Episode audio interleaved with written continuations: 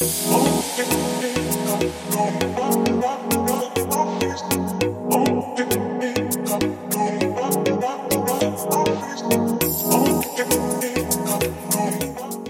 tal? Les saluda Andrea Vides del Departamento de Comunicación de Agexport. Es un gusto saludarlos en otro episodio del B-Blog Contenedor de Negocios. Esta es una serie especial en la cual estamos llevándoles a ustedes pues los mejores mercados, servicios, tendencias y normativas que deben cumplir pues para ser exportadores. Y es que también hablamos del estudio de los Best Markets, Products and Services 2023, Diplomacia Comercial. Y en este episodio pues también me acompaña Jacobo Peters de la Unidad de Inteligencia de Mercados del Departamento de Desarrollo.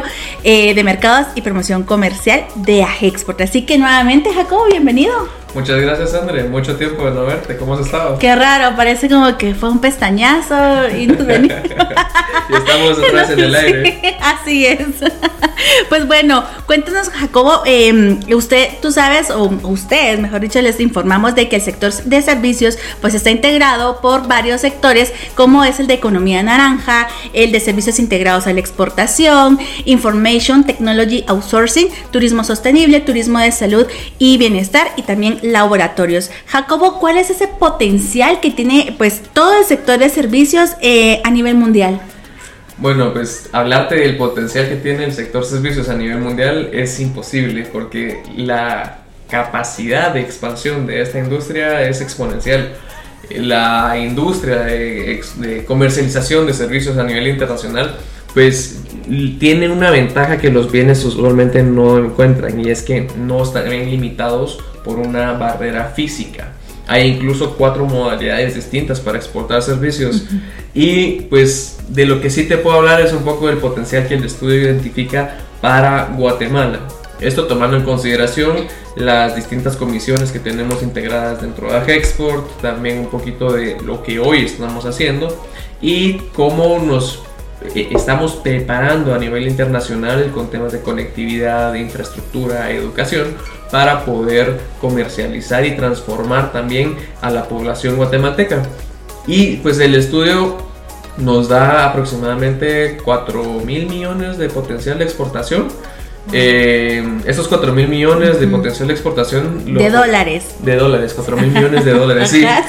en potencial de exportación eh, lo podemos segmentar de dos maneras, que serían 3.700 aproximadamente, que son 3.700 millones de dólares, que es con lo que cerramos las exportaciones en el año 2022, y un potencial de crecimiento de 1.200 millones adicionales. Wow, qué curioso. Y es que, pues, eh, antes de, iniciar la grabación, Jacobo me, informaba de que hay 43 mercados potenciales para exportar servicios. Como ustedes saben, servicios es algo intangible en el sentido de que no es, no se necesita una logística, ¿no? Para, pues, exportar y ser exportadores de servicios. Así que, pues, si nos puedes decir más sobre esos mercados potenciales, porque se sabe que es México, Estados Unidos, incluso Europa y Japón exportar servicios a Japón, ¿cómo es esa dinámica o cómo puedes explicarle a, nuestros, a nuestra audiencia cómo es que ellos pueden pues exportar, ¿no? Sus servicios de eh, creatividad, de talento, marketing y demás. Pues es una pregunta muy buena y la respuesta pues va a depender. Muchas veces me dicen que soy indeciso porque siempre digo sí pero no o no pero sí. Y es que son y... o sea, no es, no es, ni una ni la otra. Eh, cuando hablas de exportar servicios, lo primero que tenés que tomar en consideración es justamente eso. No hay una barrera física y un servicio puede ser desde una asesoría personalizada hasta un acompañamiento, una asesoría, puede ser contenido digital, eh, un desarrollo tecnológico o incluso la tercerización de los procesos. Cuando hablamos de, de, los mercados, en este caso, pues es un poco interesante porque se realizaron siete metodologías diferentes. Y me preguntarán por qué siete. Y es que cada servicio es un mundo distinto en, en, en sí mismo, mucho más comparado con otros. Entonces, se creó una metodología específicamente para cada uno de los sectores exportadores de, de servicios en, en Export y esto fue lo que nos dio la combinación de los 43 mercados. No todos los mercados son para todos los servicios. Y es que no estoy diciendo que no puedan ir a todos los mercados, sino simplemente hay que priorizar, porque lo que estamos haciendo en el estudio es ver a un corto plazo dónde están estas oportunidades. Por ejemplo, tenemos turismo médico, que su enfoque es en Estados Unidos y en Canadá, pero los mercados en esta comisión o en este giro de negocio lo vemos a nivel de estado o de provincia. Entonces, por ejemplo, es, es, sumamente interesante como, por ejemplo, Canadá se vuelve un mercado atractivo para el exportador de servicios médicos guatemaltecos. Porque a pesar de que es una población que está 100% cubierta con seguro médico, eh, haces el reclamo y pasas 4 o 6 meses en lista de espera para ver si te pueden atender. Entonces el tiempo es un factor delimitante para ellos y el problema es que si es una si es una situación médica, una, emergencia, no puedes esperarte seis meses para ver que, te toque. Entonces, muchas veces tienen que recurrir al sector privado y es ahí donde Guatemala pues posee muchísimo potencial porque hay procedimientos como por ejemplo una sustitución de rótula que es mucho más barata aquí en Guatemala que en Canadá, Estados Unidos, México o incluso en Colombia.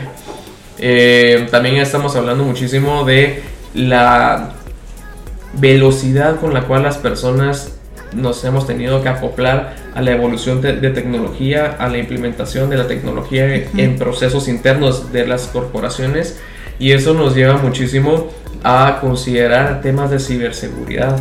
Desarrollos de ciberseguridad para exportadores guatemaltecos sin duda alguna es altamente interesante. Otro tema es la constante masa de población que está empezando a retirarse, por ejemplo, en países desarrollados como Estados Unidos, como también en Europa, son poblaciones un poco más avanzadas y no la, la pirámide poblacional y demográfica no se está generando al mismo tiempo en el que van envejeciendo. Y esto implica que hay un montón de personas ya de tercera edad que están saliendo de la fuerza laboral y no hay jóvenes que tengan la capacidad o la educación para asumir estos roles en la economía de los países y nos facilitan muchísimo la tercerización de servicios, más que todo porque en Guatemala pues mantener personas que realicen trabajos es mucho más barato que, por ejemplo, el salario mínimo en la Unión Europea o, por ejemplo, Estados Unidos. Sí, y es que eh, para aclarar, o, mejor dicho, para que pues nuestra audiencia conozca más sobre este mundo, el sector de servicios, y un ejemplo que tú dabas de las personas de Canadá que se vienen a hacer operaciones acá, el costo es eh, menor, pero eso pero no significa que la calidad no sea la misma. O sea, de verdad Guatemala tiene una tecnología en cuestiones médicas y demás impresionante y pues eso hace que no solamente vengan a hacerse un tratamiento, una operación y demás, sino también ellos puedan conocer el país, ¿no? Y que se quedan pues visitando otros destinos turísticos. Completamente, completamente. Algo que nos llamó muchísimo la atención fue esa visión distinta de lo que lo podemos decir, porque por ejemplo, al momento de hablar de turismo, lo que se intentó hacer fue decir, yo quiero que el mundo venga a conocer Guatemala pero ¿cómo vamos a atraerlos? ¿A quiénes vamos a atraer? Esa fue la pregunta que intentamos resolver. Y nos basamos muchísimo en el perfil del turista que a nosotros nos interesa atraer. Y en este caso pues identificamos un perfil de un turista que tenga el tiempo de pasar dos semanas en Guatemala, no, no que sea algo de una semana, también queremos que sean personas que tienen poder adquisitivo y que vengan a ser parte de la economía, que vengan a comer en los restaurantes, que tomen tours, que contraten guías, que se hagan masajes, que vivan y se sumerjan en la cultura guatemalteca. Y además, personas que fueran de una edad avanzada para que adicional a ello pudieran consumir servicios médicos o que también tuvieran la disposición de decir me gustó el país, me quiero quedar otros otros cinco días más entonces, eh, creamos un índice ponderado para poder identificar cuáles eran los mercados que ya visitaban la región, que tienen poder adquisitivo, una población avanzada y que además están viajando. Eh, como dato curioso, no sé si sabes cuál es el país europeo que está visitando más Centroamérica después de la pandemia. Eh, ¿España? No. No, es Alemania. Entonces, e-, ese tipo de insights nos ayudan muchísimo a, delimitar cuáles son los mercados a los cuales nos llamaría la atención atraer. Claro, está el continente asiático que es una maravilla y queremos que vengan esa población. Pero el problema que tenemos, no problema, el desafío que tenemos es que Guatemala es un país relativamente tropical y pensamos en playas, pensamos en sol. Y bueno, para el turista asiático, ellos van a la playa y se ponen siete capas encima porque para ellos tener piel blanca es un estatus elite y algo que no pueden perder. Entonces, ¿cómo le vendes la idea de un país a alguien que quiere protegerse del sol cuando nosotros tenemos playas, tenemos tours al aire abierto? Entonces, e, es, sin duda alguna hay oportunidades y tenemos que encontrar la manera de poder mercadearlas pero para este año lo que queríamos era buscar perfiles de consumidores europeos en donde hoy por día tenemos ya instalaciones y una oferta exportable que puede ser atractiva para ellos. Qué curioso, porque pues está la barrera del, idioma, pero sin duda alguna pues se enamoran de Guatemala y aquí ya saben que Guatemala tiene, los guatemaltecos tienen esa calidez y eso es lo que les enamora, esa hospitalidad y eso hace que los turistas pues quieran pues conocer más destinos de Guatemala. Si ustedes quieren pues saber más sobre las oportunidades comerciales que hay para el sector de servicios, quédense con nosotros en el siguiente bloque, así que más que para que nos acompañen. El potencial que tiene Guatemala se verá reflejado en las tendencias de mercados globales, empresas digitales, ciberseguridad, altos estándares en medicinas de higiene y limpieza, teletrabajo y transformación digital, inteligencia artificial, Internet de las Cosas, automatización de procesos, realidad virtual y aumentada, empresas con propósito sostenible y telemedicina.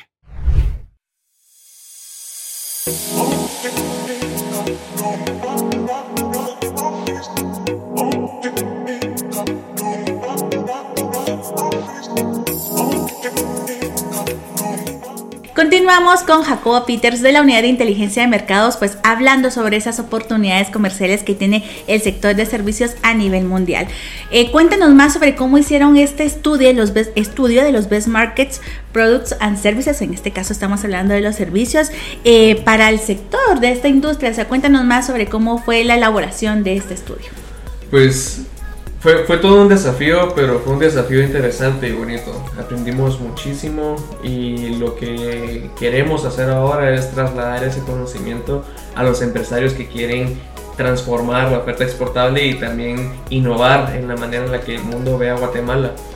Eh, algo que me parece sumamente interesante, por ejemplo, es que tenés cuatro maneras de comercializar servicios, pero el 80% de la comercialización se da en dos de esos modos que es cuando uno da una consultoría en el exterior o bien cuando una persona del exterior viaja al país. Entonces estamos hablando de movimiento de personas y para hablar del movimiento de personas también tenemos que entender cómo lo están haciendo, por qué lo están haciendo, cuáles son esos incentivos. Entonces, eh, lo primero que hicimos fue intentar entender cuál es la manera en la cual podemos hablar, porque servicios es un mundo altamente amplio y es sumamente no solo diverso, sino que también es muy dinámico. Entonces lo que estoy viendo hoy, dentro de un mes probablemente ChatGPT ya no, ya, ya me lo dijo y ya cambió y es algo más. Entonces sí, sí teníamos que actuar con mucha velocidad y de cierta manera intentar predecir un poquito hacia dónde vamos. Y pues derivado de ello se, generaron siete metodologías diferentes que nos ayudaron específicamente para servicios en donde cada una, en cada una de ellas tomamos en consideración lo que hoy por día ya estamos exportando y lo que el mundo está demandando para que pudiéramos encontrar algunos traits, algunos pilares que nos dieran una base sólida y que pudiéramos hablar de lo mismo hoy, mañana, dentro de 3, 4 meses sin que fuera un cambio muy drástico. Entonces empezamos identificando eh, componentes como por ejemplo qué tan listo está el país para poder hacer negocios digitales, cuál es la apertura gubernamental ante nuevas políticas, mm. cuál es la política monetaria o de incentivos para fomentar este tipo de comunicaciones, la conectividad de Internet que es trascendental en el sector de servicios y empezamos a encontrar patrones que creíamos nos podían ayudar a dar una respuesta al sector exportador. Y es así como lo fuimos construyendo, empezando desde una, sol, desde una base sólida, encontrando mercados que coinciden en condiciones similares a las que tienen los países a los cuales estamos comercializando hoy en día. Eh, interesantísimo porque tenemos más de 190 países y luego de ir delimitando las variables, las condiciones y hacer estos análisis, pues terminamos únicamente con 43. Es menos del 40% de, la, de, la, base con la que iniciamos. Así que eh, lo más importante es entender que los servicios, a diferencia de los bienes, no son una respuesta son una solución. Mm. ¿Por qué menciono el tema solución? Y es que al momento de hablar de servicios no existe one size fits all. No es como al súper que vas a aguacate y de lo que te tienes que preocupar es si está maduro o, cuánto tiempo le falta. Sino que cuando hablamos de servicios se crean soluciones específicas a la medida para la empresa que está contratando el servicio. Así que eso es fundamental para poder identificar las oportunidades. No pensar de una manera estática, sino en un entorno que está en constante cambio y evolución. Qué, interesante y qué curioso, pues lo que tú nos estás informando relacionado al sector de servicios y pues cómo los emprendedores, em, las pequeñas y medianas empresas o los exportadores pueden aprovechar este estudio pues para diversificarse o convertirse en exportadores. Pues es una muy buena pregunta y al final del día creo que el exportador tiene la respuesta, que es cómo interpretar la información que hoy tenés. Eh, por ejemplo, cuando hablamos de turismo tenemos 10 tipos de triggers, de detonantes para poder tomar la decisión de hacer el turismo. Y uno de ellos era, por ejemplo, el turismo negro, que es ir a, ir a lugares donde han sucedido eventos históricos trágicos tenemos el holocausto, hoy por día están haciendo viajes completos en tour a la zona de guerra en Ucrania. Entonces pensamos en Guatemala y, decimos, ¿destruimos el país? ¿O cómo hacemos para poder hacer algo, algo, algo parecido? Y es que no es tomar la información de una manera literal, y es que ahí el sector de servicios tiene la ventaja porque son altamente creativos, sino que es entender cuál es el componente, estos pilares que están transformando la industria. Y en ese caso es, por ejemplo, en el turismo, es ofrecer una, un viaje, un modelo de turismo en el que el viajero puede vivir una realidad distinta a la suya. Ya cuando yo te digo una realidad distinta a la suya, cambia completamente el contexto de un lugar geográfico donde pasó un eh, evento tétrico y te invita a pensar en cómo lo puedes transformar hacia algo en donde se vive una experiencia más que un lugar o un destino. También cuando hablamos, por ejemplo, de economía naranja, a personas altamente creativas, es importantísimo, eh, por ejemplo, cómo implementamos ChatGPT dentro de nuestro flujo de trabajo antes que verlo como una amenaza. O, por ejemplo, ¿qué pensamos del metaverso? El metaverso, pues claro, es un poco eh, controversial o un poco disruptivo para la oferta exportable guatemalteca. Pero si hoy por día te digo que ya existen incluso embajadas en el metaverso, espacios políticos, o incluso se están llevando a cabo juicios en donde se aplica la ley de un país en un, en un mundo de realidad virtual, nos ayuda mucho a pensar en cómo como guatemalteco puedo yo diseñar estos espacios, cómo puedo yo fomentar la adopción de esas tecnologías. Ah, escuchamos muchísimo el tema de, la, de, la, alimentación molecular, las experiencias gastronómicas y la impresión 3D. Bueno, yo creo que firmemente que el guatemalteco puede analizar estas tendencias y puede, por ejemplo, vender diseños de alimentos en 3D para que sean incorporados en estos modelos que están transformando una experiencia gastronómica como que es como una, comida, un, un restaurante. Así que la oportunidad está en ver las cosas desde una lista creativa y con un enfoque distinto. Qué, qué, curioso, me llama la atención, creo que te vamos a contratar ahí para el desarrollo de nuevos servicios y cómo podemos integrarlos. Por favor, sería un honor. bueno, ya para el cierre de nuestro B-Blog, eh, si nos puedes decir en dónde pueden consultar el estudio de los Best Markets, Services and Products, o ya le hice al revés, pero ahora específicamente para el sector de servicios. Excelente, pues eh, el Best Services, Products and Markets lo pueden encontrar directamente en CBM que es la plataforma virtual para hacer negocios de Export y también la pueden encontrar dentro de Brain. Brain pues es la plataforma digital, es el cerebro digital del exportador y es la primera iniciativa de Export para el Data Analytics, Data Science y también la inteligencia artificial en donde consolidamos el conocimiento de la institución, de nuestros aliados estratégicos y también de otros organismos internacionales para poder brindar la mejor experiencia integrada al exportador dentro de una misma plataforma. El estudio lo encuentran ahí 24/7, ahí van a encontrar las 7 metodologías correspondientes a, los giros de negocio de, de, Agexport, laboratorios, eh, Knowledge Process Outsourcing, logística, también ITO, los, ambos turismos junto con sus resultados, tendencias y pues si también quieren acercarse a Export, estamos en la completa disposición de poder eh, tomarnos un cafecito, un cafecito exportador, claro. Así es. Y poder no solo compartir nuestro know-how, sino pues encontrar la manera en la cual podemos exportar servicios y transformar a Guatemala. Genial. Gracias Jacobo como siempre, uno de nuestros padrinos del podcast Contenedor de Negocios. A ustedes también, pues eh, gracias por su sintonía. Siempre les hacemos la invitación para que nos acompañen en los demás episodios. Y en nuestro siguiente episodio, si ustedes quieren saber cómo exportar, qué requisitos cumplir en temas de etiquetado y normativas, les invitamos a que estén pendientes. Así que gracias por su sintonía.